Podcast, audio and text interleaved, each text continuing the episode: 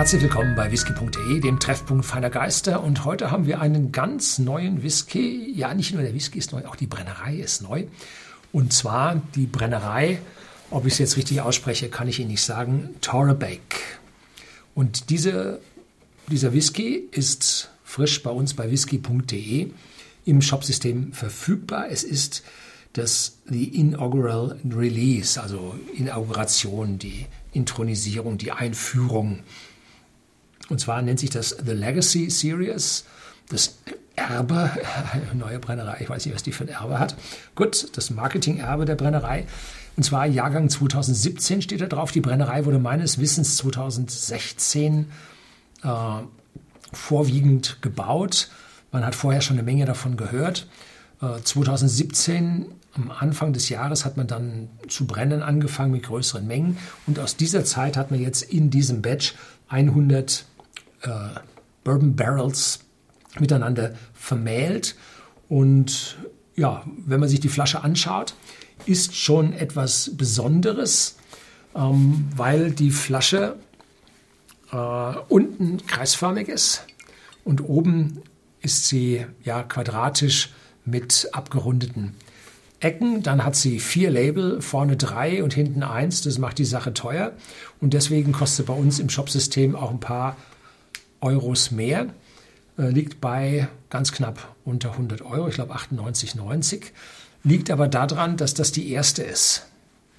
Zukünftige Flaschen werden mit Sicherheit günstiger werden, aber hier hat man die Chance, die erste zu bekommen. Und das ist halt wichtig für die Sammler. Und weil das die Brennereien wissen, sagen sie, damit können wir jetzt unseren riesigen Invest, den wir anfangs hatten, können wir jetzt auch ein Stück weit hier wieder zurückspielen. Naja, wir werden sehen, ob die äh, ja, die Kunden das gerne annehmen.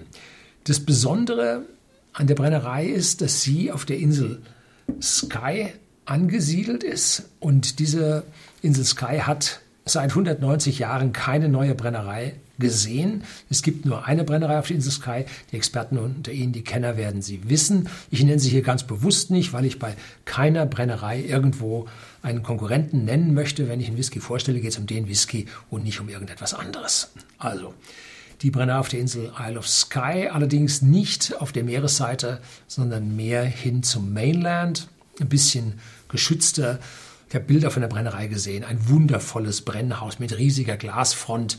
Die Insel Sky ist halt für, ja, die, für den Tourismus sehr berühmt. Sehr berühmt und da muss man natürlich bei der Brennerei äh, mal was Schönes herzeigen. Ähm, damit man da die Touristen anzieht und dass sie dann zum Besichtigen kommen und dann den Namen mitnehmen und dann zu Hause sich vielleicht bei uns bei whisky.de eine Flasche kaufen. So muss man die ganze Geschichte sehen. Es ist eine Ex-Bourbon-Fasslagerung und zwar von einem sehr, sehr rauchigen Whisky. Und hinten auf der Rückseite hat man also hier wundervoll auf der Packung drauf geschrieben. Das erste Mal, dass ich das lese. Ähm, der hat also das Malz, eine Concerto Gerste hat also einen Phenolgehalt von 55 bis 60 ppm. Das ist schon eine Menge. Das ist mehr als die Standardabfüllung von Eiler haben. Um, kräftig. Ne? Und dann äh, gebottelt oder gereift in First Fill Ex-Bourbon Fässern. Da kommt dann diese Farbe raus. Das ist also ziemlich normal. Und nicht kühl gefiltert, nicht gefärbt. Und dann hat man den übrig gebliebenen Rauchgehalt hier drin gemessen. Und da kam raus 16. Das heißt, wir haben unter einem Drittel des Rauchgehaltes übrig behalten. Wo ist denn der Rest hin? Nun, der Rest ist im Draft, im Überbleibsel aus der Mash-Tun an den Schalen zurückgeblieben, ist bei der Destillation nicht mit übergegangen und hat sich bei der Lagerung dann ja zu komplexeren Aromen oxidiert, dass also hier am Ende nur 16 ppm in der Flasche ankommen. Aber aufgemerkt, wenn man jetzt bei anderen Flaschen diese hohen ppm-Zahlen liest, dann ist das immer vor, also ist immer die, die ppm-Zahl, die bei der Herstellung des Gerstenmalzes spezifiziert war. Also alle diese Whiskys gehen runter in ihrer Phenolzahl, ne? in ihrer ppm-Zahl. Dass wir hier also jetzt nicht sagen, uh, mit 16 ist es ein ganz schwach rauchiger. Nee, nee, das ist ein heftig rauchiger. Ähm, bloß jetzt hat man endlich mal ganz am Ende nachgemessen, was er nun hat. Jetzt habe ich mich verschwatzt, gell? Ich habe ja schon eingeschenkt. Sowas. So. Ich habe den vorher schon im englischen Take gehabt, sodass der, die Luft hier rauchgeschwängert ist. Um, jo. Das hat mächtigen Rauch, aber, aber, das ist ein lieblicher Rauch. Das ist jetzt nicht so ein extremer, der so nach Krankenhaus oder so riecht. Er hat so eine gewisse medizinische Note mit dabei. Das lässt sich bei so hohen ppm-Zahlen nicht verhindern. Aber in Summe ist es ein freundlicher, der also einen nicht überfordert und wo man nach einer gewissen Zeit dann unter dem Rauch noch mehr rausbekommt. Und darunter ist eine schöne, leichte Süße mit drin. Eine Fruchtigkeit ist mit drin. Malz ist natürlich mit drin.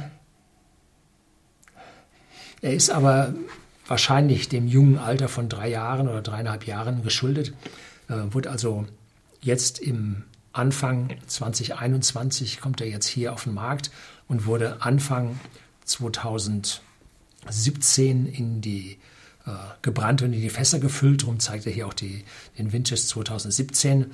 Ähm, und in diesen dreieinhalb, drei, dreiviertel Jahren, da kann er so eine hohe Komplexität nicht aufbauen, dass man hier also vor allem den Brennereicharakter riecht und äh, den Rauch, der da drüber schwebt. Ne? Ja, cheers.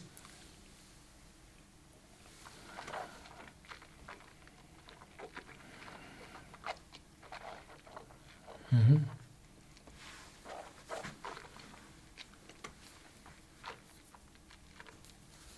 Schon, wenn man den Whisky auf der Zunge hat, drückt der Rauch auf die Zunge.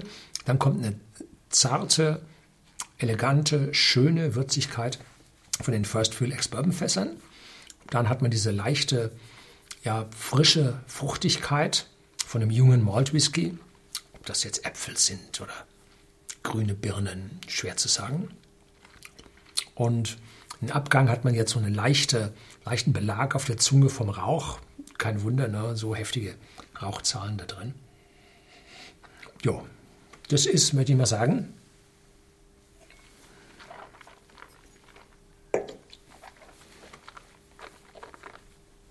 ein sehr gut gelungener erster, der für die Sammler diesen entsprechenden Aufpreis hat muss man ganz klar darüber, oder man muss sich da ganz klar drüber sein. Es wird natürlich, die stellen so viel Whisky her, dass sie den sogar verkaufen. Es wird Nachfolgeflaschen geben und da wird man sich auch für die jungen Brennereien einem Markt beugen müssen und damit die Preise dann nach unten korrigieren. Aber ähm, dadurch, dass sie eine herausragende Lage auf dieser Insel haben, dass sie extrem rauchig sind, werden wir so hohe Preisnachlässe wie bei anderen jungen, frischen Brennereien, die jetzt, ich sag mal ganz salopp aus den Lowlands kommen, äh, wird man hier nicht sehen. Also da wird man dann schon äh, aufgrund der Faktoren, die die Liebhaber lieben, wird man hier dann die Preise ein Stück weit höher halten können. Wo wir am Ende hinkommen, ich weiß es nicht. Die erste Flasche ist, wie gesagt, mit 98,90, glaube ich, wird sie kosten. Nageln Sie mich bitte nicht fest. Äh, ist natürlich weit am oberen Ende der Spanne angeordnet, die Liebhaber und Sammler bereit sind zu bezahlen. Aber hier hat man mal die Chance, die erste zu kriegen, ähm, weil normalerweise ist die allererste eine Kleinauflage und geht dann für 1000 die Pulle für die Sammler. Äh, und hier hat man das nur mal ein bisschen größer ausgerollt, was ich gut finde. So, das soll es gewesen sein. Herzlichen Dank fürs Zuschauen.